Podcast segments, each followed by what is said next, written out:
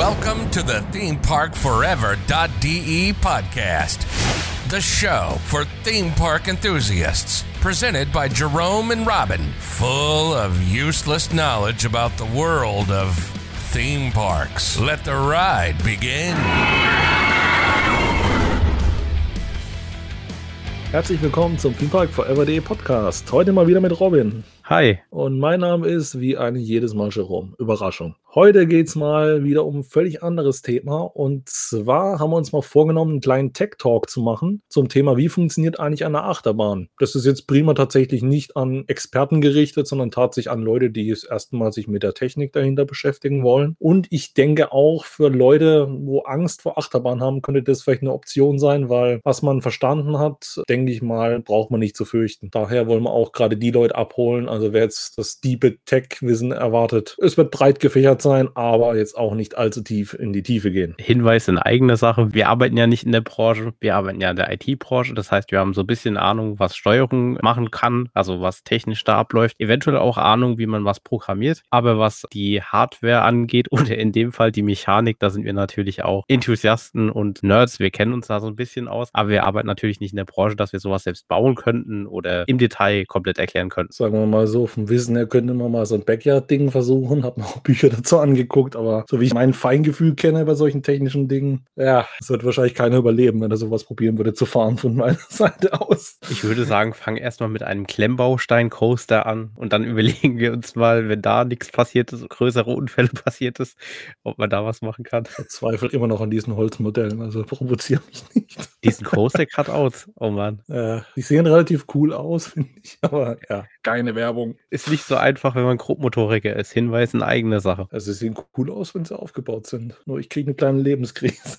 Aber ja, das hat nichts damit zu tun, dass es schlecht aufgebaut ist. Nie im Leben, aber ich habe da halt für sowas zwei linke Hände. Also für Leute, die gerne Modellbau machen, sieht cool aus, wenn es aufgebaut ist. Und es macht auch Spaß, wenn man nicht so unbegabt ist wie ich.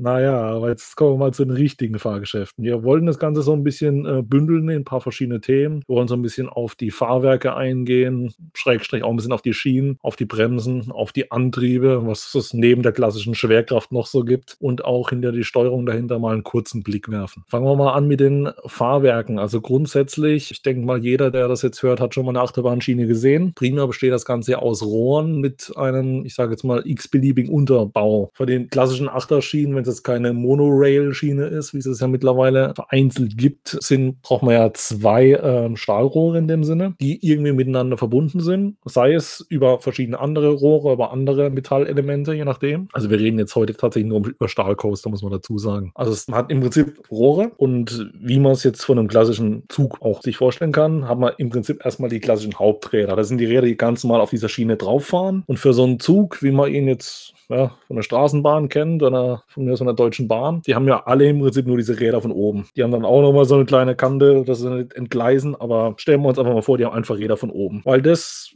je nachdem zu Problemen führen dürfte, Stichwort Kurven, hat man da nicht nur die Haupträder, sondern hat da auch noch sogenannte Seitenräder. Die sitzen bei den meisten Achterbahnen außen an den Schienen. Es gibt aber auch äh, Ausnahmen, beispielsweise Vekoma hat früher Fahrwerke immer auf der Innenseite gehabt von den Schienen. Also es gibt auf jeden Fall seitlich Räder von der Schiene, also man hat ein Rad, was von oben kommt, das Hauptrad, dann das Seitenrad von der Seite. Das sorgt einfach dafür, wenn ich eine, beispielsweise eine Linkskurve mache, dass ich nicht aus der Kurve rausfliege, sondern dieses Rad hält dann aktiv den Zug auf der Schiene. Und klassischerweise hat man dann noch ein Gegenrad, was von unten an die Schiene greift. Das verhindert in dem Sinne das Abheben des Zuges. Beispielsweise, wenn man Stichwort Airtime, also Schwerelosigkeit hat an manchen Stellen, oder sogar negative Kräfte, könnte es nämlich ansonsten passieren, dass der Zug praktisch abhebt. Ist ein bisschen doof. Deshalb gibt es Gegenräder, die praktisch von unten nochmal an die Schiene greifen. Und das Ganze kann man sich dann gespiegelt auf der einen Seite auch noch auf, auf der anderen Seite vorstellen. Das heißt, im Prinzip habe ich an allen erdenklichen Richtungen jeweils ein Rad, was die Schiene einmal vollständig umgreift. Da ist es für Achterbahn sehr, sehr schwer zu entgleisen. Also das ist tatsächlich extrem sicher. Und natürlich, äh, die Räder haben immer ein gewisses Spiel, weil ansonsten kann man sich vorstellen, wenn es warm wird, Schiene dehnt sich aus, Räder dehnen sich aus, wie jeder andere Stoff auf der Welt. Und wenn sie dann zu eng eingestellt wären, dann hätte man irgendwann irgendwann den Punkt, dass es vor Reibung einfach nicht mehr weitergeht. Dann würde der Zug irgendwo stehen bleiben. Deswegen ist da auch immer ein gewisses Spiel dabei. Aber man hat praktisch permanent Räder in allen erdenklichen Richtungen, die den Zug auf der Strecke halten. Dadurch ist das Ganze sehr, sehr sicher. Und die Fahrwerke selbst sind natürlich beweglich gelagert, sodass das Ganze auch zugtechnisch Kurven fahren kann, Hügel, alles. Die sind sehr frei beweglich. Aber wie gesagt, die umfassen einmal die Schiene und dadurch haben sie einen sehr hohen Sicherheitsfaktor. Jetzt im Vergleich zu einem normalen Zug, wenn ein normaler Zug schnell eine Kurve fährt, könnte es passieren, dass er entgleist. Wenn ein Achterbahnzug das macht, hat er die Seitenräder, die ihn in dem Fall in der Strecke halten. Dadurch nicht wirklich vergleichbar mit dem, was man als klassischen Zug im Nicht-Achterbahnumfeld kennt. Genau. Und als nächstes gehen wir auf die Bremsen ein und da wird euch Robin erst einmal zum Thema Blockbremsen das eine oder andere erzählen. Fahrwerke sind natürlich sehr wichtig, dass die Achterbahn sich bewegt bewegen kann, dass die Achterbahn wieder anhalten kann, braucht man natürlich Bremsen. Um die Blockbremse zu erklären, werde ich jetzt erstmal die Blockbereiche erklären, weil das man natürlich als Wissen braucht, damit man versteht, wozu die Blockbremse eigentlich da ist. Kurz zu dem Thema Block. Die Achterbahn ist in verschiedene Blöcke eingeteilt. Das heißt, das sind Bereiche, die man technisch festgelegt hat, wo Sensoren sind. Diese Sensoren melden alle ihre Informationen an einen Zentralcomputer. Der Zentralcomputer ist normalerweise beim Operator, also direkt in der Station, hat also alle Informationen und darüber kann man dann quasi die Anlage steuern. Und dieser Block ist quasi dazu da, dass wenn man eine Achterbahn, also einen Zug oder mehrere Züge hat, aber geht auch mit einem Zug natürlich, ähm, einen Statusüberblick hat. Das heißt, man teilt einen Bereich ein. Zum Beispiel, wenn man jetzt eine Achterbahn hat, die einen Lift hat, dann hat man einen Blockbereich bis zum Lift normalerweise, üblicherweise. Dann hat man einen größeren Part, wo dann bis zur Mitte von der Strecke verläuft. Das kann natürlich immer anders eingeteilt werden, wenn es markante Punkte gibt. Das ist immer individuell. Und da kann man dann zum Beispiel sagen, wenn die Sensoren sehen, dass da gerade ein Zug drauf ist, dann sind hinten dran die Bremsen auf jeden Fall geschlossen. Bedeutet, wenn da jetzt ein zweiter Zug fahren würde, dann könnte er auf den Zug, der vorne dran ist, nicht auffahren, weil die Systeme erkannt haben, dass vor ihm ein Zug ist und entsprechend die Bremsen hinten dran zugemacht haben. Und so wird es dann im Prinzip gesteuert. Das heißt, wenn der Zug sich dann weiter bewegt und wieder frei ist, merken die Sensoren, okay, da ist gerade kein Fahrzeug und dann schalten die frei, äh, geben grünes Signal quasi, also ähnlich wie bei einem Bahnübergang. Der erkennt ja auch, wenn ein Zug kommt, gehen die Schranken runter, äh, ist der Zug weg, gehen die Schranken hoch. So ähnlich ist es da im Prinzip auch. Und das ist quasi ein Sicherheitssystem, das dafür sorgt, dass die Züge nicht aufeinander auffahren können und dass man einen Überblick hat, wenn es jetzt zum Beispiel zu einer technischen Störung kommt und der Operator das Not ausdrückt, dass der Zug, wo er gerade sich befindet, in der nächstgelegenen Position zum Halten kommt und dass dann da eben die Blöcke entsprechend auf Rot gestellt werden, dass dann die Bremsen zugehen. Das ist quasi zum einen da, die Bremsen zu steuern, zum anderen, um zum Beispiel den Kettenlift zu steuern oder was auch immer für einen Lift verwendet wird oder Antriebstechnik eben und eben um Überblick zu haben über die Achterbahn. Ich weiß, es ist jetzt ein bisschen kompliziert gewesen, aber man kann das nicht wirklich einfach erklären. Die Blockbremse in dem Fall ist dann einfach eine Bremse, die entweder am Anfang oder am Ende dieses Bereiches ist, wo quasi dann dafür sorgt, das sind dann meistens mechanische Bremsen und die sorgen dann an so einem Abschnitt dafür, dass der Zug zum Stehen kommen kann und der Zug, äh, der vorne dran oder hinten dran ist, entsprechend sich bewegen kann. Man muss dazu sagen, die Magnetbremse, die Robin erwähnt hat, ist meistens im Zusammenspiel mit einer Blockbremse in dem Fall verwendet. Also die reine Blockbremse ist fast immer eine oder ist eigentlich immer eine physikalische Bremse. Die wird klassischerweise mit Pneumatik verwendet. Bedeutet, Luftdruck sorgt dafür, dass diese geschlossen bzw. geöffnet wird. Der klassische entspannte Zustand, wenn kein Druck auf dem System ist, ist immer der geschlossene Zustand. Das ist einfach ein Sicherheitsfeature, falls es einen Ausfall geben sollte, einen Luftverlust, würde sich die Bremse automatisch schließen. Das Ganze äh, kann man sich entsprechend nicht vorstellen wie bei einem Auto, dass jemand auch aktiv auf ein Bremspedal treten muss, um eine Bremsung auszulösen, sondern diese Bremse speichert praktisch ihren Status. Entweder sie ist offen oder sie ist zu sorgt halt eben entsprechend auch dafür, wie Robin gesagt hat, dass dieses Sicherheitssystem greift. Beispielsweise bei einem Stromausfall, dass ich darauf zählen kann, dass die nächste Bremse zwischen dem Zug vor mir und mir geschlossen sein wird. Und da werde ich dann schlimmstenfalls eine Vollbremsung erleben, allerdings nicht, dass es kabumm macht. Genau. Die Magnetbremse gibt es auch ohne die Blockbremse. Allerdings, also wie gesagt, die verzögert, ohne dass sie wirklich Reibung erzeugt. Sie ist sehr verschleißarm, beziehungsweise entsteht praktisch gar kein Verschleiß. Was allerdings der große Unterschied ist, die Magnetbremse kann tatsächlich nicht den Zug festhalten. Bedeutet, sie kann ihn verlangsamen, aber wenn er irgendwann langsam ist, dann rollt er halt weiter, weil sie nicht physikalisch dafür sorgen kann, dass der Zug stehen bleibt. Dann gibt es natürlich noch verschiedene andere Arten von Bremsen, die auf die wir jetzt nicht genauer eingehen. Stichwort Wirbelstrom zum Beispiel. Oder ja, noch viele andere. Zum Beispiel auch Statorenbremsen, aber dazu kommen wir später auch bei den Launch-Systemen nochmal dazu. Genau, alles relativ breit gefächert. Als nächstes würden wir mal auf die klassischen Antriebe bei Achterbahn eingehen. Da gibt es eine große Variation an Möglichkeiten, wie man denn so einen schweren Metallzug von A nach B befördern kann. Es ist natürlich nicht so, wie man sich das jetzt bei einem Auto oder so vorstellt, dass ein Verbrennermotor ist und die Bahn einfach umfährt.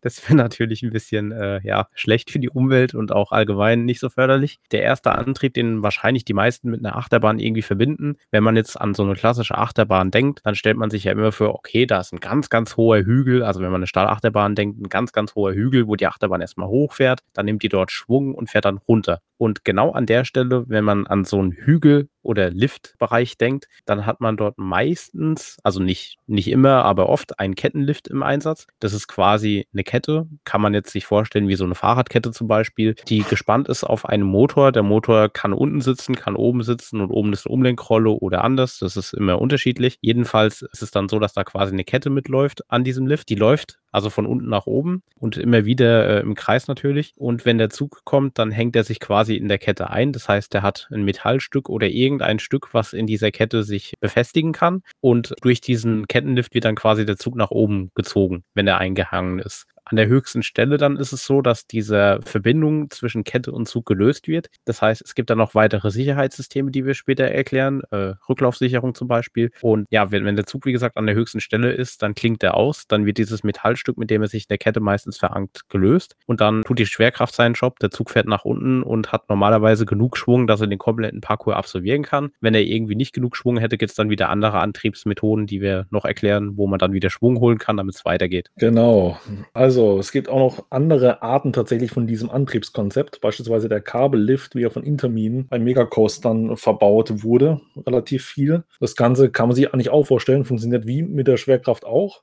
Allerdings hat man da dann keine Kette, sondern praktisch eine Seilwinde, die ein sogenanntes Catchcar hochzieht. Das ist einfach nur so ein, ja, ich sage es mal, so ein metallenes Teil, was halt von diesem Kabellift, von dem Kabel hochgezogen wird über die Seilwinde. Und dort gibt es praktisch einen ähnlichen oder eigentlich fast identischen Einklinkmechanismus wie bei der Kette, was halt auf diesem Catchcar ist. Das heißt, der Zug klingt sich ein in dieses Catchcar und wird von der Seilwinde zusammen hochgezogen und klingt dann oben wie bei der Kette aus. Das ganze System hat den Vorteil, dass es im Gegensatz zu der Kette um einiges schneller funktioniert. Bedeutet, ein klassischer Kabellift ist eigentlich immer schneller wie ein Kettenlift. Das war so ein Hauptvorteil von dem System, was der Intermin hat. Und wie es Robin gesagt hat, im Notfall wird man wahrscheinlich auch versuchen, mit Hilfe von irgendeinem Kabel einer Seilwinde versuchen, einen Zug rüberzuziehen, falls es keine Kette mehr gibt, die aktiv diesen Zug hochziehen kann, falls da mal die Kette kaputt gehen sollte. Und aber auch das ist eigentlich relativ selten. Also es passiert, dass so eine Kette kaputt geht, aber normalerweise nicht unbedingt im laufenden Betrieb. Die Parks haben da ihre Wartungsintervalle und wie man es auch jetzt beispielsweise von der Fahrradkette kennt, das wird schon regelmäßig gewechselt. Robin erklärt euch jetzt gleich noch was zum Reibradlift. Genau, ja, eine andere Antriebsform oder eine andere Liftform wieder. Genau, wenn man Stellen hat, wo man eventuell nicht so viel Höhe zurücklegen muss, beziehungsweise es war eigentlich früher auch der Fall. Ich denke da jetzt an ältere Anlagen von Schwarzkopf, beispielsweise der Olympia Looping, kennt man vielleicht von den Volksfesten, ist eine Achterbahn oder die Alpina Bahn ist eine Achterbahn, die früher auf Volksfesten rumgereist ist, immer noch rumreist, relativ bekannt ist, eine Schwarzkopf-Achterbahn. Die hat äh, ein Lift, der etwas anders ist, ein sogenannter Reibradlift. Das heißt, von außen sieht man dann ganz, ganz viele Reibräder also das sind ganz normale Fahrzeugräder, kann man eigentlich fast schon sagen. Also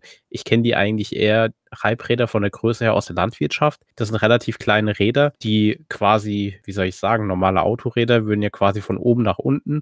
Die Räder sind, liegen quasi auf der Schiene drauf und drehen sich von links nach rechts. Das heißt, man hat ein Rad links, ein Rad rechts. In der Mitte vom Zug ist irgendein Metallteil und wenn der Zug quasi auf so ein Rad zufährt, dann wird er dadurch, dass die Räder, also das linke Rad dreht sich nach links, das rechte Rad dreht sich, äh, dadurch hat man äh, die gleiche Bewegung auf beiden Rädern. Und äh, wenn der Zug äh, sich dem nähert, dann ist es so, dass der, dadurch, dass die Räder eben sich in diese Richtung dreht, in der Mitte von diesem Teil festgehalten und wird dann quasi von diesem Rad zum nächsten Rad geschubst, weil es da eben eine Rückstoßwirkung gibt. Das heißt, das Metallteil in der Mitte ist dazu da, dass es Grip gibt. Dann haben die Reifen kurz Grip und ziehen den Zug quasi von unten nach oben, indem er dann von einem Räderpaar zum nächsten Räderpaar äh, springt. Hört sich jetzt relativ abenteuerlich an, ist es aber nicht. Das wird hauptsächlich bei Achterbahnen verwendet, wo die Steigung jetzt nicht so hoch ist. Früher hat man das auch bei Höhensteigung verwendet. Mittlerweile macht man das eher nicht mehr so. Es gibt da auch noch andere Beispiele, zum Beispiel von Zierer, diese klassischen Achterbahnen, die die damals gebaut haben. Da waren die Lifts nicht so hoch, da haben sie auch diese Reibräder. Und das ist allerdings ein Antrieb, der, ich würde sagen, nicht so ganz äh, robust ist wie die anderen Antriebe, weil das natürlich auch immer sehr witterungsabhängig ist und gewichtsabhängig ist. Das heißt, bei einem Reibradantrieb, das haben wir selbst schon erlebt, zum Beispiel in Tripstrill beim rasenden Tausendfüßler, wenn es da entsprechend kalt ist oder geregnet hat, kann es passieren, dass man bei den Rädern durchrutscht und ein Rollback hat. Na, also Tripstrill ist ja nochmal eine Sonderstellung. In dem Fall haben wir praktisch kein Rückrollsystem, keine äh, Rückfahrsicherung oder Rücklaufsicherung in Tripstrill. Da gibt es aber auch nur einen Zug und da rollt der praktisch der Zug in die letzte, in die Blockbremse, die in der Station ist. Also in dem Fall hat man auch eine Sicherung, dass man dann nicht irgendwie Schaden anrichtet, wenn man zurückrollt. Da gibt es einen kurzen Satz nach hinten und dann hängt man in der Blockbremse. Also da passiert auch nichts. Im Normalfall findet da tatsächlich auch eine Sicherung statt, dass auch dort der Zug nicht zurückrollen kann in irgendeiner Form. Das Ganze, wie Robin schon erzählt hat, hat jeweils für jedes Rad einen eigenen Motor, deswegen ist es sehr wartungsintensiv. Ich habe jetzt gerade eben noch mal ein bisschen, weil ich mir auch unsicher war, gerade mit den Händen versucht, ein menschliches Achterbahnfahrwerk nachzumachen und zu gucken und ich bilde mir ein, dass das rechte Rad sich doch nach rechts drehen müsste. Ja. ansonsten fährt eine Seite runter, die andere hoch. Genau. Dann, dann hätte man den Punkt von dir beschrieben, dass man nicht wirklich hochkommt, aber egal. ja, das, das, das ist auch so kopfschwer zu erklären, weil man sieht zwar, dass die Reifen sich drehen und dass die gegensätzlich drehen, aber wenn man es dann versucht zu erklären und es noch nie gesehen hat, dann ist es schon schwierig. Das und dadurch wir hier, Podcast, dadurch wir hier leider zu erklären, ohne das Bild vor Augen zu haben. Ja, das ist echt grausam. Ja. Also, ja. wenn ihr äh, dieser Virenerklärung nicht folgen konntet, schaut euch auf YouTube Bilder an von Reibrädern. Es gibt da, also es ist eigentlich nicht kompliziert und eigentlich äh, ist es auch einfach zu erklären. Ich bin da einfach nur geistig eingeschränkt. Ja. Wir, wir erklären es einfach mal so. Sie drehen sich in die Richtung, dass er sich auch vorwärts bewegt, beide Räder. klar, sonst wird man ja die Höhe nicht überwinden können. Das ist ja das Ziel von dem Lift. Aber tatsächlich, das Ganze wird jetzt nicht nur von irgendwelchen alten Achterbahnen eingesetzt, sondern ist heute noch ein relativ beliebtes Mittel, gerade wenn ein Lift besonders schnell sein muss. Beispielsweise von Heltings Factory im Moviepark ist es auch der Fall, dass ein Lift-Hill, wo gerade wegen irgendwelchen Effekten etwas schneller laufen soll, dass das Ganze auch über Reibräder funktioniert. Es gibt tatsächlich auch Achterbahnen, die geplant worden sind und die es auch gibt mit Reibrädern, die einen extremen Launch damit hinkriegen. Das ist allerdings wieder sehr speziell. Und dazu kommen wir auch gleich gleich nochmal. Zuerst haben wir nochmal so einen klassischen Typ, den, der ist eigentlich relativ exotisch, aber wir haben gedacht, wir nehmen ihn gerade mal rein. Zumal relativ viele von euch wahrscheinlich den Europapark kennen werden und da gleich zwei Beispiele dafür stehen. Ansonsten ist es nicht ganz so verbreitet, diese Art von Lift. Es dreht sich um den sogenannten Drommellift. Also wir, wir erklären jetzt primär das Prinzip äh, von der Firma Mack Rides. Es gibt tatsächlich von anderen Herstellern auch noch mal so eine Art Drommellift, allerdings funktioniert die anders da. Im Falle äh, vom Modell, wie es die Firma Mack Rides verwendet, ist es im Prinzip eine Schiene, die wie eine Wendeltreppe einmal um einen runden Kern rumgeht. Und in der Mitte befindet sich ein sogenannter Drehkörper. Der Drehkörper ist, ja, wie soll ich mal sagen, so eine, auch so eine Art runde Säule. Und um die rum sind nochmal Metallstangen, die fest an diesem inneren Kern montiert sind. Und wenn man jetzt uns jetzt so mal ein bisschen zugehört hat von den anderen Antrieben her, kann man sich denken, es ist wahrscheinlich schwierig, eine Kette permanent um einen Kreis zu legen. Und gut, mit Reibrädern können wir einen gewissen Winkel hinkriegen, aber auch das ist relativ schwer. Daher hat man es dann da so gemacht, dass lediglich auf den Schienen da eine Rücklaufsicherung ist, dass das Ganze nicht zurückrollen kann. Das Prinzip erklären wir euch auch gleich. Allerdings hat der Zug in dem Sinne keinen eigenen Antrieb, sondern er hat nochmal so eine Stange, die auf der einen Seite rausgeht, also Richtung Drehkörper und da ist nochmal ein Rad dran. Und mit diesem Rad klingt sich der Zug praktisch ein in diesen Drehkörper und der Drehkörper wird klassischerweise durch Elektromotoren angetrieben dreht sich im Kreis und der Zug zieht sich praktisch oder lässt sich praktisch mit hochziehen durch diese Drehbewegung von dem Drehkörper in der Mitte. Schwierig zu erklären, aber wenn man es mal gehört hat und gerade die Achterbahn fährt, sollte man eigentlich auf die Idee kommen, wie das genauer funktioniert. Vor allem, das ist auch sozusagen der Grund, warum sich der vordere Wagen bei der Achterbahn Euromir nicht drehen kann, während er eingeklinkt ist, weil der vordere Wagen praktisch der Zugwagen ist. Deswegen drehen beim Hochfahren sich immer wieder sämtliche Wägen außer den Wagen, der Wagen Nummer 1 vom Zug. Genau, wie gesagt, relativ exotisch. Es gibt es auch nochmal in Frankreich und ich meine auch, dass es woanders dann nochmal gibt. Fun Fact allerdings im Jahre 2021 hält die Euromir immer noch den Höhenrekord, was Trommellifte angeht, obwohl sie von ähm, Jahr 1997 ist, die Achterbahn. Aber wie gesagt, der Typ ist relativ exotisch. Gibt es auch noch von anderen Herstellern. Bei teilweise, ja, Flying Coaster kann man das nennen, aber ist wie gesagt sehr, sehr exotisch und ja, Mark Rides ist jetzt so das bekannteste, was man hier kennt. Für die anderen Hersteller muss man teilweise in andere Länder reisen, um das zu sehen. Und wie gesagt, tatsächlich das Funktionsprinzip, was wir jetzt beschrieben haben, ist wirklich Mug-Rights und das funktioniert bei anderen Firmen grundsätzlich anders da. Genau. Thema, was wir häufig angesprochen hatten, gerade während unseres Talks und äh, noch nicht so richtig erklärt haben, ist das Thema Rücklaufsicherung wie ihr schon vermuten konntet, beziehungsweise wo wir auch jetzt gerade von Trips Drill gesprochen hatten, wegen diesem Rollback, genau dieses Verhalten gibt es eigentlich zu verhindern, dass ein Zug dann, wenn beispielsweise die Kette reisen würde oder irgendetwas mit diesem Einklingmechanismus schiefgehen sollte, dass der nicht mit Karacho rückwärts fährt und durch die Stationen rauscht und weiß Gott, was passiert. Und da gibt es im Normalfall diese klassische Rücklaufsicherung. Das ist auch immer dieses Geräusch, man denkt, oh, irgendwas klackert da, wenn der Zug hochgezogen wird. Es gibt Achterbahnen, da hört man das, es gibt Achterbahnen, da hört man das praktisch nicht. Aber das ist dann praktisch praktisch immer diese Rücklaufsicherung. Das ist, kann man sich vorstellen, wie so ein Zahnmuster. So ein Metallstreifen mit einem Zahnmuster, was nach oben führt. Und dann hat man nochmal so ein Teil äh, am Zug, was sich immer in dieses Zahnmuster einhakt. Das, kann, das ist eigentlich genau das gleiche Funktionsprinzip, wie man so einen Kabelbinder kennt. Ich denke, die kennen die meisten Leute jetzt. Wenn man irgendwie Kabel miteinander verbinden will, kann man dieses Ding zusammenstecken und dann kann man die zuziehen, man kann sie aber nicht mehr aufziehen, weil dieser Klackmechanismus kann dieses Zahnmuster in eine Richtung passieren, in die andere Richtung aber nicht, weil sich da dann verhakt abgehakt, wie so eine Art, ja, wie ein Haken beim Fischen beispielsweise. Das, in, rein zus kann man den verschieben, allerdings, wenn man rauszieht, hakt er sich fest. Und wie gesagt, das sorgt dafür, dass man auf diesem Zahnmuster praktisch nur in eine Richtung fahren kann. Die andere Richtung wird dann praktisch sofort blockiert. Bedeutet, wenn jetzt beispielsweise das Kabel reisen würde beim Kabellift oder die Kette reisen würde, würde er vielleicht maximal ein paar Millimeter zurückrollen, bis er dann in die nächste Verhakung reinkommt. Und dann würde der Zug da einfach stehen bleiben. Auch wenn die Kette oder das Kabel komplett weg wäre. Es gibt dann natürlich auch Achterbahnen, so exotischere Konzepte, wo dann nicht dieses Zackenmuster auftritt, wobei das wirklich, ich sage jetzt mal, 90 Prozent der Achterbahn haben gefühlt. Es gibt auch Konzepte, die mit Blockbremsen arbeiten, wie auch in Trips Drill. Bei besagter Achterbahn, dem äh, rasenden Tausendfüßler, ist es tatsächlich so, man fährt diese Strecke hoch und dann wird praktisch hinter der, in der Station die Blockbremse zugemacht. Bedeutet, in dem Fall rollt der Zug halt zurück bis zur Station, da passiert nichts. Es gibt auch Achterbahnen, die dann praktisch mehrere Blockbremsen auf dem Lifthill nach oben haben. Das hat man je nachdem auch gerne mal in Kombination mit dem Reibradlift, wo dann auch nichts passieren kann an der Stelle. Also im Prinzip, äh, Rücklaufsicherung ist immer so ein Thema, dass es mal verhindert, dass der Zug zurückrollt, auch wenn der Antrieb ausfällt oder praktisch auch der komplette Verhalt verloren geht. Das Ganze, wie gesagt, ist auch das klassische Klackern, wenn man da hochfährt. Gerade dieses Zahnmuster. Davor haben manche Leute immer Angst, weil sie denken, oh, da ist irgendwas kaputt, das klackert so laut rum. Das ist im Zweifelsfall diese Rücklaufsicherung und da passiert nichts. Außer halt, dass für eure Sicherheit gewährleistet wird. Es gibt auch Achterbahnen, die dieses System haben und da klackert nichts. Auch da braucht ihr euch keine Sorgen zu machen. Beispielsweise manche Hersteller haben eine Lösung, dass mit Hilfe eines Magnetmechanismus dieser, diese Sicherung, die runterklappt vom Zug, wo sich dann notfalls verhakt in diesem Zahnmuster, die wird je nachdem mit Magneten oben gehalten, dass die nicht diese ganzen Zacken mitnimmt. Und sobald der Zug langsamer wird, wird dann magnetisch praktisch dieses Ding automatisch mechanisch abgesenkt. Dafür braucht man keinen Strom. Deswegen, das ist mit auch einer der Gründe, warum manche Achterbahnen relativ laut klackern und manche wiederum nicht. Aber man hat praktisch immer diese Rücklaufsicherung und da passiert auch nichts. Genau.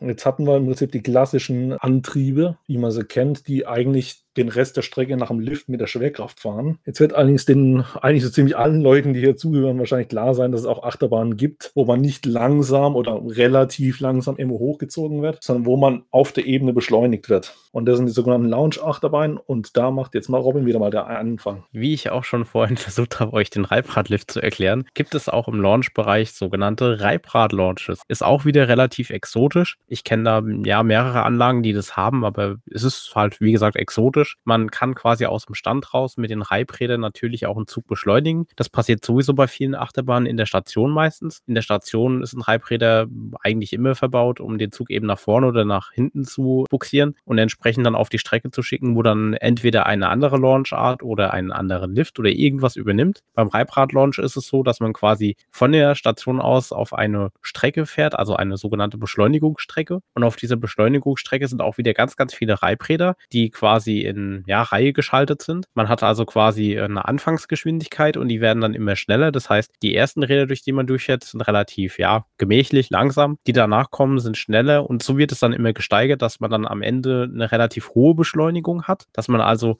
langsam aus dem Stand raus beschleunigt wird, von 0 auf beliebige Geschwindigkeit. Also beliebig jetzt natürlich nicht, da gibt es wahrscheinlich wieder Grenzen, aber auf irgendeine Geschwindigkeit. Und wenn man die Geschwindigkeit erreicht hat, dann ist man quasi durch den Block mit den Reibrädern gefahren und kann den Rest der Strecke dann fahren. Teilweise natürlich auch ohne Lifthill und einfach nur durch die Schwerkraft. Ist quasi eine Methode, wie man eben einen Zug beschleunigen kann. Und er hat natürlich auch seine Einschränkungen. Also was die Geschwindigkeit angeht, kann man da natürlich jetzt nicht so schnell beschleunigen wie teilweise bei einem LSM oder bei einem Hydraulik-Launch oder auch bei einem äh, Pneumatik-Launch. Aber da ist schon einiges möglich. Und äh, ja, ist, denke ich, eine spaßige Art, wie man so einen Zug beschleunigen kann. Genau. Wie jetzt schon angedeutet hat, kommen wir jetzt zum Pneumatik-Launch. Das Ganze passiert mit Luftdruck, wie auch die Bremsen, die Blockbremsen. Und zwar pneumatisch in dem Sinne, dass man mit dem Zug auf einer geraden Beschleunigungsstrecke steht. Und dann gibt es wie bei dem Kabellift der Firma Intermin ein sogenanntes Catch Car, in das sich der Zug einklingt. Jetzt muss man dazu sagen, die meisten, eigentlich würde ich jetzt behaupten, alle Lounge-Achterbahnen haben keine richtige Rücklaufsicherung, sondern es wird praktisch auf dem Lounge-Bereich dafür gesorgt, dass dieser Zug irgendwie zum Stehen wieder kommt mit Hilfe von Bremsen. Bei Hydraulik und bei Pneumatik-Launchern ist es klassischerweise äh, im Prinzip Bremsschwerter, die einmal nach unten gefahren werden, sobald der Zug abgeschossen wird und danach dann praktisch in ihre entspannte Position zurückfahren und wieder nach oben ausklappen. Und mit diesen Schwertern wird dann praktisch der Zug gebremst, falls er zurückrollen sollte. Wie gesagt, man hat dort ein Catchcar, das Ganze verbunden mit einer Seilwinde, ähnlich zum Kabellift. Nur, dass dieses Liftkabel dann einen nicht einen Hügel hochzieht, sondern und es hängt auch gar keine Seilwinde im klassischen Sinne daran, sondern es gibt einen Kompressor, der baut einen sehr hohen Luftdruck auf. Und praktisch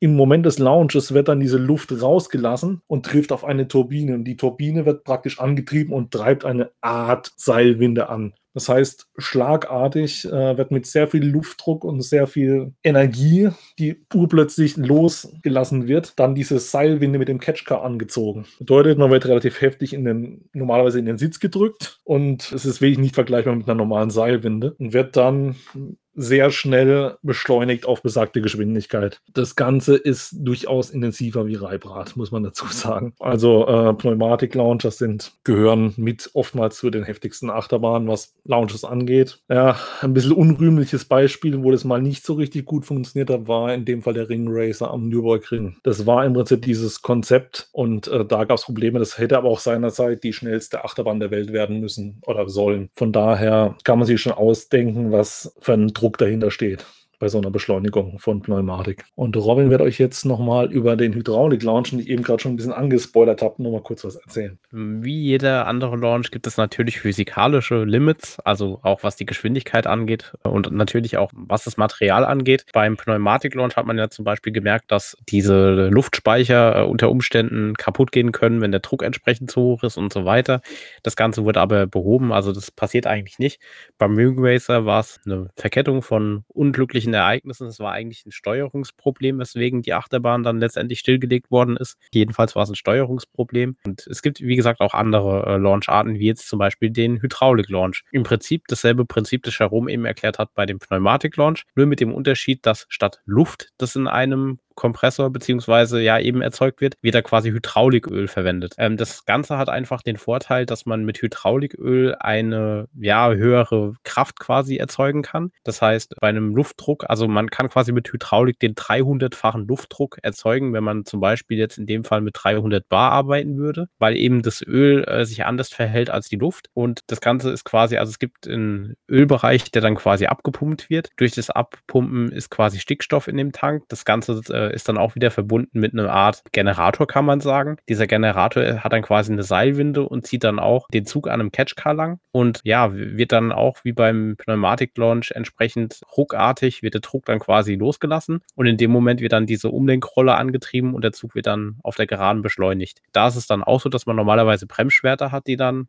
von, also in dem Zustand sind, also die unten sind, wenn der Zug losgeht. Wenn der Zug den Bereich verlassen hat, dann gehen die Bremsschwerter wieder hoch und mit dem Pneumatik, beziehungsweise mit dem Hydraulik Hydraulik-Launch kann man eben höhere Geschwindigkeiten erreichen. Die derzeit schnellste Achterbahn der Welt, das ist ja immer noch Formula Rossa im Ferrari World in Abu Dhabi, ist auch eine Hydraulik-Launch. Damit kann man eben Geschwindigkeitsrekorde knacken und kann dann auch 200 Kilometer und mehr unter Umständen rausholen. Wie Robin schon gesagt hat, beziehungsweise wir beide schon gesagt hatten, da gibt es auch diese Bremsschwere, die einfach äh, verhindern, dass der Zug dann zu weit zurückrauscht an der Stelle. Wir haben gesagt, die werden runtergefahren für jede, die Bedenken haben, dass die Bremsschwere da einfach nicht mehr hochkommen, muss man dazu sagen. Es muss Energie aufgewandt werden, also die sind so gebaut, dass Energie aufgewendet werden muss, aktiv, um diese Bremsschwerter nach unten zu befördern. Bedeutet, der entspannte Zustand, wie bei den Blockbremsen, ist zu, beziehungsweise Bremsschwerter oben. In dem Moment, wo keine Energie mehr drauf ist, fahren diese Schwerter aus. Von daher kann es auch nicht passieren, dass es plötzlich einen Stromausfall gibt und dann die Schwerter nicht hochkommen, sondern die werden mechanisch auch ohne Strom wieder nach oben versetzt. Dann haben wir noch eine Art, die mittlerweile, also anfangs noch nicht so ganz geläufig war, weil sie relativ teuer war, aber man muss mittlerweile fast schon so von einem richtigen Siegeszug von dieser Technologie sprechen. Das dreht sich um die Linearmotoren. Das Ganze hat angefangen in den 90er Jahren, damals federführend von Premier Rides,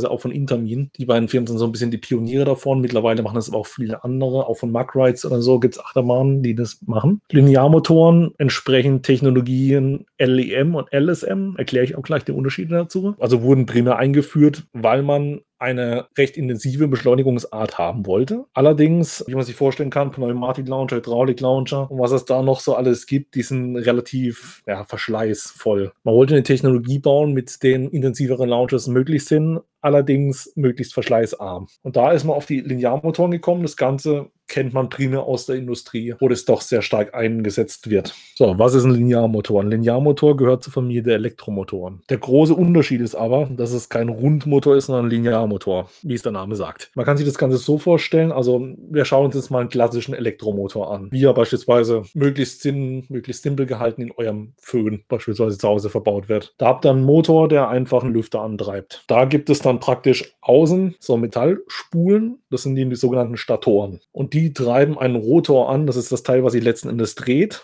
Und diese Statoren erzeugen praktisch ein Magnetfeld, was sich dreht und das treibt den Rotor im Inneren an und der treibt wiederum letzten Endes, je nachdem, über ein Getriebe euren Föhn an, euren Lüfter. Jetzt ist es so, wir sprechen jetzt hier von Linearmotoren. Bedeutet, man hat auch Statoren, man hat theoretisch auch eine Art Rotor. Allerdings ist das Ganze praktisch einmal aufgeschnitten und einmal ausgerollt. Das heißt, wir beschleunigen jetzt nicht im Kreis, sondern wir beschleunigen auf einer geraden Strecke. Deshalb äh, hat man praktisch Statoren, die befinden sich auf der Strecke und man hat den Läufer, aka den Rotor, wie man es bei einem runden Motor sagen würde. Und der befindet sich am Zug. Das Ganze hat den Vorteil, man kennt ja sicherlich auch, der eine oder andere ist vielleicht schon mal Elektroauto gefahren. Die sind sehr intensiv in der Beschleunigung, wenn man das Gaspedal durchdrückt, je nach, je nach Modell, weil die halt einen sehr hohen Drehmoment haben. Und die Krönung davon ist eigentlich der Linearmotor, weil der Linearmotor gar kein Drehmoment kennt, sondern der kennt kein Drehmoment, sondern da ist kein Getriebe oder irgendwas, sondern der ballert einfach geradeaus durch.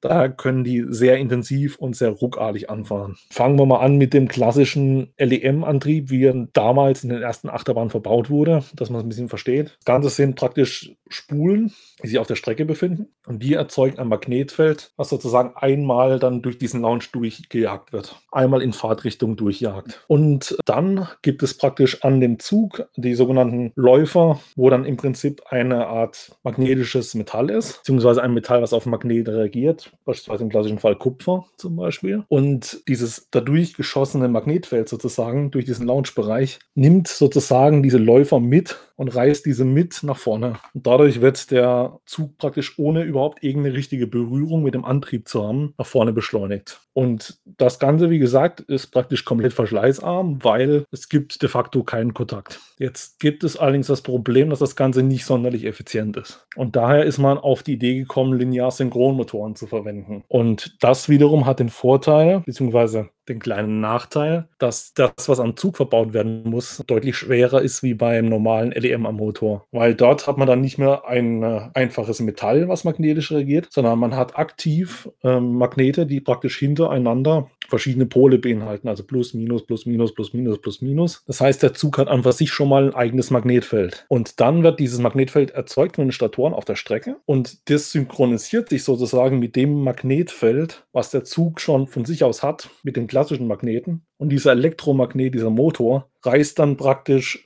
den Zug wieder mit und der Zug surft sozusagen auf der künstlich vom Elektromotor auf der Strecke, äh, beziehungsweise vom Elektromagnet auf der Strecke erzeugten Magnetfeld und surft darauf praktisch die Strecke entlang. Wie gesagt, die Züge sind dadurch ein bisschen schwerer bei diesem System, aber das Ganze arbeitet um die 60, 70 Prozent effizienter wie die klassischen LEM-Motoren. Und das sorgt eigentlich meistens doch sehr stark dafür, dass dieser Nachteil wieder aufgefangen wird und die äh, Züge dann letzten Endes viel effizienter abgeschossen werden können. Das Ganze hat noch einen weiteren Vorteil, beispielsweise wenn jetzt aus irgendeinem Grund der Launch schief gehen würde. Ich appelliere jetzt gerade wieder auch wieder an die, äh, die schon mal ein Elektroauto gefahren sind Normalfall, also bei den meisten Elektroautos ist es so, wenn ich vom Gas runtergehe, setzt die sogenannte Rekuperierung ein. Bedeutet, ich gehe vom Gas und der Motor gibt nicht mehr aktiv Kraft und wandelt seine Funktion sozusagen um in den Generator. Gewinnt Strom zurück, der bestenfalls in die Batterie geleitet wird und es fühlt sich an wie eine aktive Bremsung. So ähnlich funktioniert das mit den Statoren. Nur gibt es da keine Batterie, die zurückspeichern würde. Bedeutet, der Zug rollt zurück und der Elektromotor, der die Statoren entziehen praktisch dem Zug Energie, Bewegungsenergie. Die hätten zwar die Möglichkeit praktisch, wenn sie Energie geben würden, könnten sie den Zug beschleunigen. Wenn sie es aber nicht tun, ist praktisch der gegenteilige Effekt und die Statoren, der Zug muss Energie aufwenden, um durch die Statoren durchzufahren. Dadurch wird der Zug praktisch sozusagen passiv abgebremst. Gut, das kann man sich vorstellen, sowas sollte im Normalfall nicht passieren, außer bei Rollback-Tests oder wenn halt irgendwie ein Sensorenfehler vorherrscht. Bedeutet, im Zweifelsfall landet dann nicht die Batterie im Akku, sondern halt in der Erde und wird abgeleitet. Allerdings sorgt es dafür, dass er allein ohne aktive Bremskomponenten zu haben, der Zug schon mal aktiv verlangsamt wird, wenn er zurückrollt. Und dann kann man das Ganze natürlich mit klassischen Bremsen noch kombinieren. Deswegen ist es eigentlich bei, bei einem Rollback, gerade bei LEM bzw. bei LSM-Motoren, recht angenehm, abgebremst zu werden durch die Wirkung der Statoren. Die Technologie hat, wie gesagt, einen relativ großen Siegeszug hinter sich. Angefangen mit Blue Fire bis über Carajo, bis über selbst auch Taron, auch wenn sie nicht gerade klingt wie eine LSM-Achterbahn, ist eine LSM-Achterbahn. Auch Fly im Phantasialand und diese LSM bzw. LEM-Motoren sind auch sehr gut zu erkennen. Gerade wenn man abgeschossen wird, dieses hochfrequente Surren. Ich denke, wir haben das eine oder andere Audio-File noch dazu. Können wir jetzt gerne hier mal kurz an der Stelle auch einspielen. Das erkennt man doch manchmal relativ gut. Es gibt auch Achterbahnen wie Blue Fire, da merkt man das Gefühl gar nicht akustisch. Und dann gibt es wieder Achterbahnen, die einem schier anschreien mit dem EM bzw. LSM Sound in dem Fall, wie beispielsweise Skyscream im Holiday Park. Dann hätten wir eigentlich so die gängigen Lounge-Achterbahnen bzw. Lounge-Systeme abgeschlossen. Und dann würden wir zu dem Thema Bügelsysteme kommen. Auch wieder so die Frage, was hält euch im Sitz, wenn irgendwas passiert? Im klassischen Falle gibt es da die mechanischen Bügelsysteme. Das bedeutet, man hat praktisch ein ähnliches System, tatsächlich die Rücklaufsicherung. Man hat praktisch so eine Art ja, Kabelbinder-Zackenmuster. Und wenn die Bügel verriegelt sind, kann man die dann runterziehen und da gibt es so ein Klackern.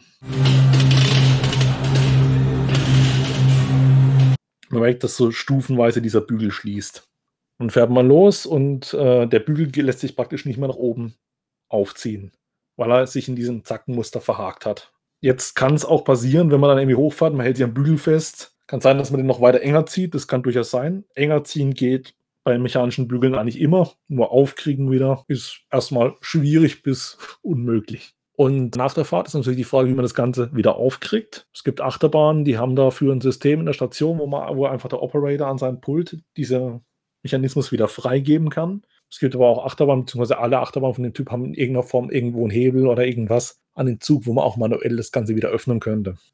Dann wird praktisch dieser Verzahnungsmechanismus überbrückt und freigegeben. Es gibt tatsächlich einige mechanische Bügelarten, wo dann tatsächlich nicht von alleine dann der Bügel aufgeht, sondern ihr müsst aktiv nochmal den Bügel nochmal nach unten drücken dass einfach der Bügel rausgeht wieder aus dieser Verzahnung, dass sie ja aus der aktuellen Verzahnung rausgeht, in der der Bügel aktuell eingerastet ist. Das Ganze ist tatsächlich äh, sehr, sehr sicher. Es wird nach und nach, äh, gibt es immer mehr Hersteller, die eher auf Hydraulikverriegelungen setzen von Bügeln. Allerdings gibt es auch immer noch moderne Achterbahnen wie Skyscream, wo nach wie vor noch auf so einem Bügelkonzept setzen, im Sinne von mechanischer Verriegelung. Bei den mechanischen Bügeln ist es ja so, dass man, wie gesagt, über diese Verzahnung das Ganze löst. Bei den Hydraulikbügeln ist es ein Kolben oder eventuell, also man hat auf jeden Fall mehr als einen Kolben, normalerweise zwei, beziehungsweise durch Redundanz eventuell sogar noch mehr. Zwei Kolben, bei der eine Konstruktion zum Schließen da ist. Das heißt, entweder ist es irgendwas, dass man sich irgendwas auf die Beine drückt oder dass man irgendwas über die Schultern drückt. Und da ist es so, dass quasi Hydrauliköl abgeführt wird, das heißt aus dem Kolben rausgelassen wird. Dadurch schließt der Kolben erstmal. Und sobald dann die Fahrt losgeht, ist der Kolben eben zu. Der kann sich auch nicht mehr öffnen. Da gibt es keine Möglichkeit für den, also rein physikalisch nicht mehr. Außer eben, wenn dann die Fahrt abgeschlossen ist, ist dann eben kein Druck mehr darauf auf den Kolben und man kann dann die Bügel wieder selbstständig öffnen. Wie gesagt, großer Unterschied auch. Das merkt man auch beim äh, Gefühl, wenn man diese Dinger zumacht, die Bügel. Bei der mechanischen habt ihr immer solche Stufen, allein durch diese Verzahnung. Bei den hydraulischen, die funktionieren praktisch stufenlos. Und ihr habt da auch immer eine Redundanz. Also es gibt keine Achterbahn, wo jeder Sitz nur einen von, von diesen Hydraulikzylindern hat, sondern ihr habt immer Redundanz, ob es zwei sind, ob es drei sind. Ist je nach Achterbahn verschieden, aber ihr habt immer eine Redundanz, die dafür sorgt, dass diese Dinger sicher sind. So ein Gefühl des Angstbeispiels ist immer so, wenn man sich so Final Destination 3 beispielsweise anguckt. Wobei äh, man dazu sagen muss, der Film hat an dieser Szene relativ viele Fehler, wo es aber auch relativ coole Erklärungen auf YouTube gibt, falls man da ein bisschen ins Detail gehen will. Was man da unter anderem sieht, ist, dass ein Schlauch abgerissen wird und dadurch die Bügel aufgehen. Jeder Bügel in diesem Zug. Und lasst euch gesagt sein, das ist Blödsinn. Zum einen, aber das lasse ich jetzt nicht als Argument für diesen Podcast zählen, ist das, was man da sieht in diesem Film in Vekoma Corkscrew und der hat mechanische Bügel. Aber das lasse ich jetzt gar nicht als Sicherheitsargument zählen, weil wir reden jetzt hier generell über Hydrauliksysteme in Bügeln. Und es ist so, dass ihr habt diese Hydraulikzylinder für jeden Sitz einzeln und doppelte Ausführung. Und nur weil ein Schlauch abreißt, geht kein Bügel auf. Und erst recht nicht alle Bügel. Die sind nicht in Reihe geschalten, dass wenn zwei Schläuche abreißen, dass jeder Bügel aufgeht. Das ist Blödsinn. Das ist definitiv nicht der Fall sondern ihr habt eine Redundanz und jeder Sitz hat seine eigene Redundanz. Und dann ist es noch zusätzlich meistens so, dass man eventuell sogar mehr als ein Bügelsystem verbaut hat. Das heißt, es gibt auch durchaus Zustände, wo man mechanische Bügel und zusätzlich noch Gurte hat. Es gibt auch Fälle, wo man zu Hydraulik noch zusätzlichen Sicherungen hat, also die eventuell mechanisch basieren. Zum Beispiel ein Gurt. Das heißt, ihr seid mit dem Gurt gesichert oder der Bügel ist noch mit dem Gurt gesichert, aber das ist unnötig. Also es ist in den meisten Fällen ist es einfach nur das Sicherheitsgefühl für die Passagiere, aber kein Feature, was dringend gebraucht wird. Diese Hydraulikzylinder sind sicher. Und die können im Normalfall auch mehrere Tonnen halten. Also da braucht ihr definitiv keine Angst zu haben, dass da was passiert bei diesem Hydrauliksystem. Wie gesagt, dieser Film mit seiner berühmten Szene, wo diese Vekoma-Achterbahn auseinanderfällt, das ist, da ist so viel falsch an der Szene. Guckt euch Videos an, wenn ihr da Bedenken habt. Aber sowohl das mit den Bügeln ist Blödsinn, als auch vieles andere, was in dieser Szene passiert. Das ist reine Fiktion und basiert nicht auf technischen Fakten, was da vor sich geht. Ich denke auch, muss ich jetzt auch dazu sagen, weil wir jetzt ein bisschen auch Achterbahn erklärt haben und auch Stichwort Schiene und Fahrwerk. Ich glaube, die Wahl ist da extra auf eine ältere Vekoma-Achterbahn gefallen, weil diese nun mal die Fahrwerke auf der Innenseite der Schiene haben. Bedeutet, wenn ihr die Achterbahn in diesem Film seht, seht ihr das Fahrwerk nur erschwert. Bedeutet, wenn ihr von außen die Perspektive sehen würdet, hättet ihr gesehen, oh, das sind Seitenräder, das sind Gegenräder. Das ist ja schon schwierig, dass da was passiert. Aber der Film hatte sich insofern leicht gemacht, als eine Achterbahn zu nehmen, wo man halt schlecht die Gegenräder erkennt, wo man sch eher schlecht die Seitenräder erkennt. Aber die sind auch da vorhanden und wie gesagt, ich glaube, das ist eine absichtliche Entscheidung gewesen. An einem Schienenprofil, dass man eine Achterbahn nimmt, wo man diese Sicherheitsfeatures nicht erkennt oder eher schlecht sehen kann, obwohl sie auch dort vorhanden sind. Dann haben wir eigentlich noch so unseren großen Punkt, die Steuerung von dem Ganzen. Also, das Ganze ist praktisch SPS, das ist steuerprogrammierbare Steuerung. Robin, hilf mir. Abkürzungen sind nicht meine Stärke. Vor allem das Schlimme ist, es ist ja noch in deiner Branche. Speicherprogrammierbare Steuerung, mein Freund. Speicherprogrammierbare Steuerung. Fake News. Nein. Wenn ich, wenn ich sage, es ist steuerprogrammierbare Steuerung, dann ist es das. Nein. Weil, wenn du sagen würdest, steuerprogrammierbare Steuerung, wie will diese Steuerung dann ihre Informationen speichern? Weil sie gesteuert ist. naja, ja. Wie Robin sagte, wie Robin sagte. Ich gestehe meine Schande an, wie Robin sagte.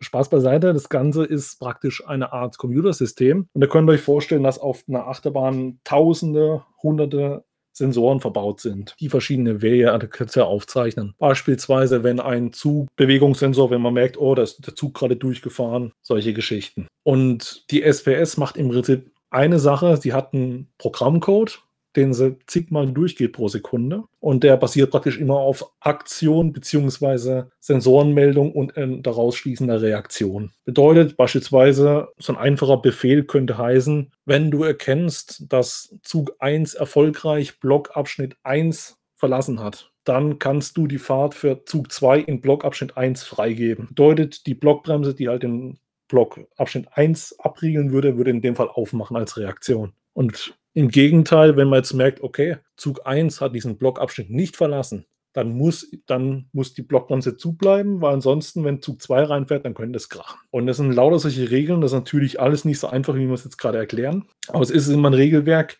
welche Reaktion bekomme ich von Sensoren, von was auch immer was. Welche Schlussfolgerung ziehe ich daraus und welchen Output mache ich? Mache ich eine Bremse auf, lasse ich die Bremse zu, mache ich die Bremse aktiv zu? Das ist Aktion, Reaktion in einem relativ großen Regelwerk. Und es geht die Maschine praktisch durch, äh, zigmal pro Sekunde, überprüft die Sensoren, macht daraus ihre Schlüsse anhand eines Regelwerks, die Programmierung und stellt dafür dann letzten Endes ein Output bereit im Sinne von Bremsen auf, Bremsen zu, Lounge freischalten, Statoren befeuern, sonst wie. Das ist immer was, was passiert und was, was ausgegeben wird. Und Teil davon ist dann auch beispielsweise, hat der Operator auf seinem Pult irgendeinen Knopf gedrückt, beispielsweise Not aus und entsprechend dann auch Schritte eingeleitet. Also ein Sensor ist in dem Sinne sozusagen auch der Operator ist auch ein Sensor, wenn er auf Not ausdrückt, der dann praktisch mit ähm, zum Beispiel die Reaktion hätte, macht alle Blockbereiche zu und stellt die Antriebe ab.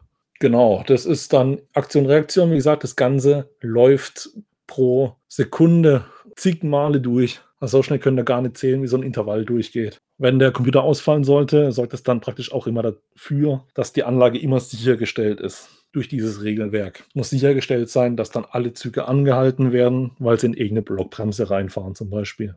SPS ist eigentlich auch ein System, das nicht unbedingt nur in Achterbahnbereichen eingesetzt wird. Kennt man eigentlich auch aus der Industrie- und Fertigungstechnik. Natürlich kann man SPS theoretisch, könnte man es auch daheim einsetzen, ist allerdings ein bisschen kostspielig, muss man auch ehrlich äh, zugeben, weil eben man spezielle Sensoren braucht und auch die äh, Programme, die man dazu braucht, sind jetzt nicht gerade günstig. Aber gerade in der Automobilindustrie äh, oder Industrie allgemein wird SPS doch häufig eingesetzt, gerade um Fertigungsabläufe zu ermöglichen. Wie gesagt, das Ganze ist sozusagen ein zentrales Sicherheitsfeature. Eigentlich hat jede Achterbahn, die heutzutage gebaut wird, dieses Feature. Ganz alte Achterbahnen, wie man sie noch von früher kennt, wo vielleicht, ich glaube, es sind nur ein, zwei Achterbahnen, die noch in Betrieb sind, so, wo es noch Bremser gab und sonst wie. Okay, aber mittlerweile hat jede Achterbahn eigentlich ihren Computer und ihre Regelwerke und wenn auch nur ein Sensor schief geht, die Anlage sollte dies erkennen und entsprechend schalten. Dafür gibt es diese Regelwerke die Regelwerke werden auch bei der initialen Programmierung vom TÜV überprüft. Da steht dann der TÜV-Prüfer da und sagt, hey, simuliert mir doch mal, dass der Sensor jetzt kaputt geht.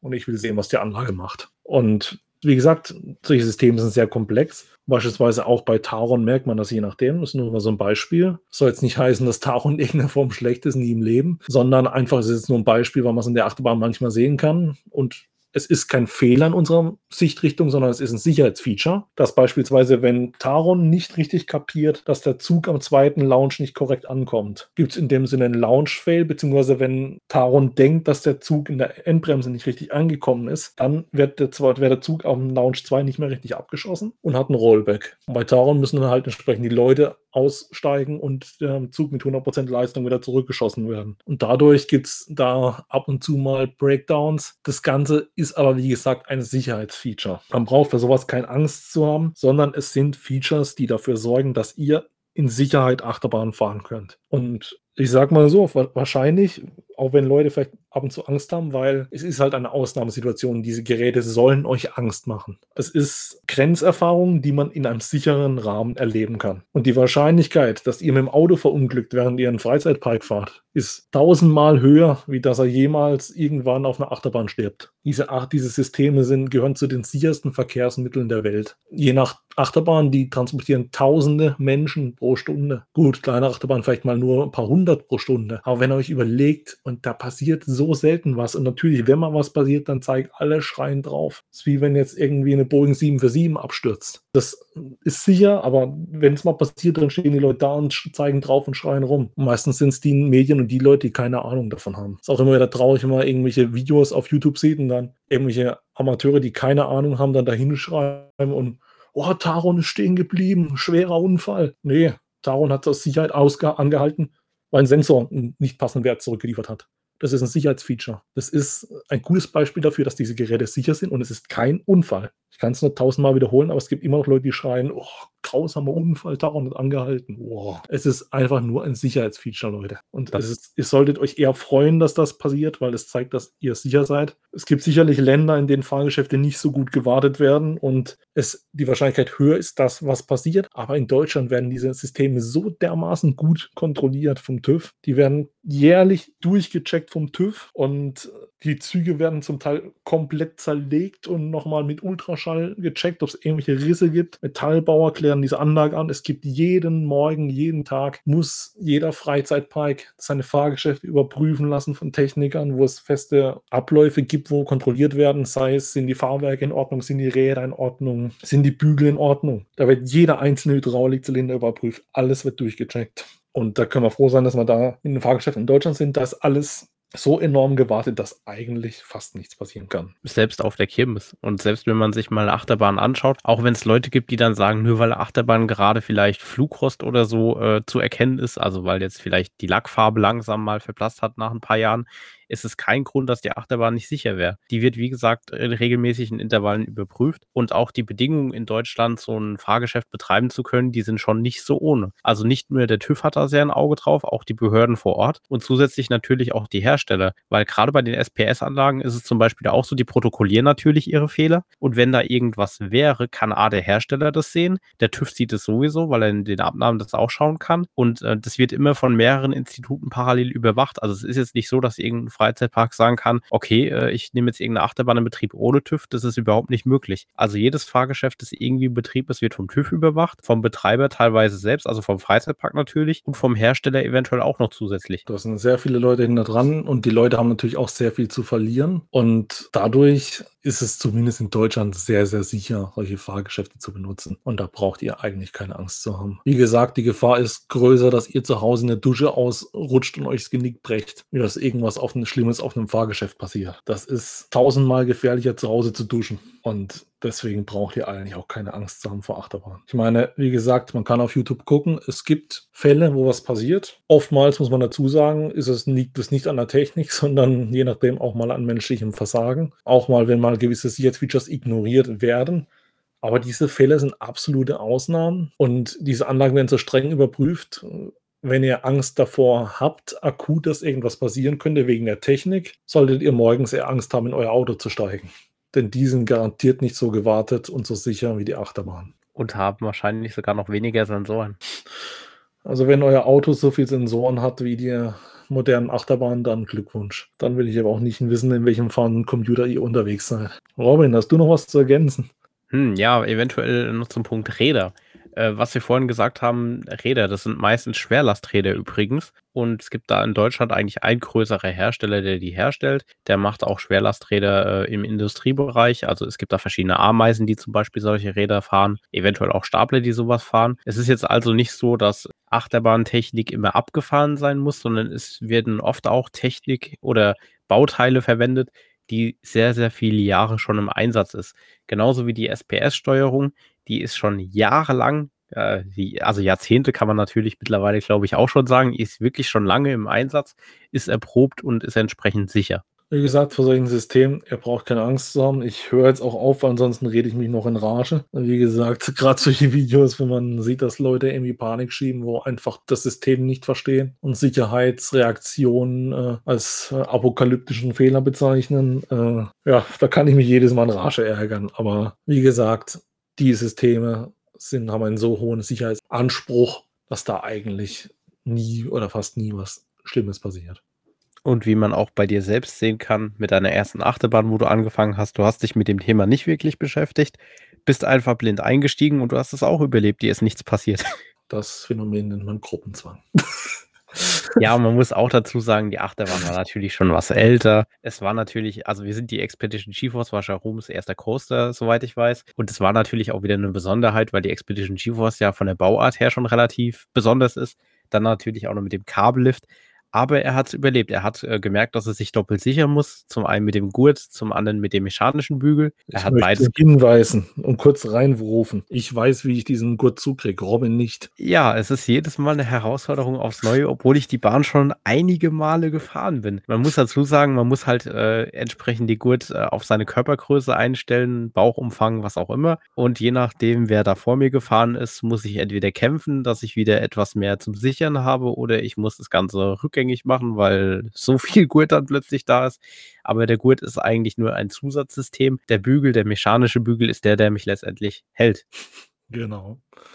Und das wird natürlich auch jedes Mal an der Station kontrolliert, wenn er bei einer Achterbahn einsteigt, wo das relevant ist. Da geht im Normalfall der Mitarbeiter durch und kontrolliert die Bügel nochmal durch. Von daher keine Angst. Und wie gesagt, bevor ich mich jetzt in Rage rede, glaube ich, fangen wir mal lieber mit der Abmoderation an. Und mal gucken, je nachdem, wie diese Folge ankommt, können wir natürlich gerne noch mal ein weiteres Mal über die Technik bei Fahrgeschäften reden. Ich glaube, da kann man stundenlang insgesamt drüber reden. Wir werden mal schauen und äh, jetzt übergebe ich wieder mal erstmal an unserem Social Media Specialist Robin.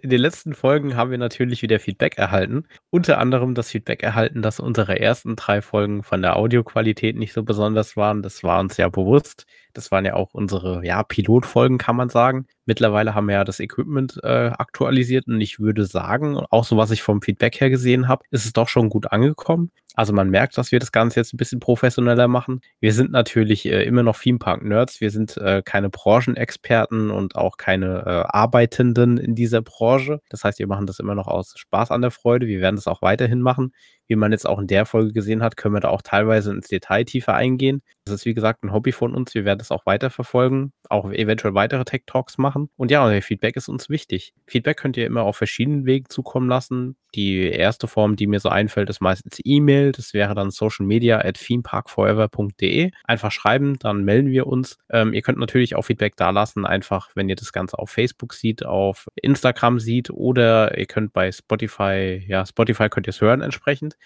Also Feedback könnt ihr auf verschiedenen Wegen uns zukommen lassen. Und ja, wir freuen uns schon, euch die nächsten Folgen äh, vorstellen zu können. Und ihr könnt euch sicher sein, uns geht der Content so schnell nicht aus. Und Robin, was ich gerade entsetzt feststelle, Folge 9, da kann man schon fast nicht mehr von einem Versehen reden. Sogar ein, Folge 2, Folge 3, bald sind wir zweistellig. Ja, es geht es schneller wird, als gedacht. Es wird, wir werden alt. Man muss dazu sagen, wir sind sozusagen ein Start-up. Wir hätten niemals gedacht, dass wir im Podcast-Business überhaupt einsteigen. Wir haben ja eigentlich auf YouTube angefangen, beziehungsweise mit einer poplichen Webseite angefangen, die jetzt mittlerweile schöner ist. Und also als Blog natürlich. Und ähm, ja, das Ganze hat sich jetzt auch mit dem Podcast weiterentwickelt und ich muss sagen, es macht noch sehr viel Spaß. Definitiv. Da bin ich mal mega gespannt drauf, wie es weitergeht. Ich glaube, da werden wir auch nochmal in unserer, ja, ich sage jetzt mal kleinen Jubiläumsausgabe nächstes Mal drauf eingehen. Also dann, ich freue mich drauf. Euch alles Gute, bleibt gesund und bis dahin. Ciao. Ciao.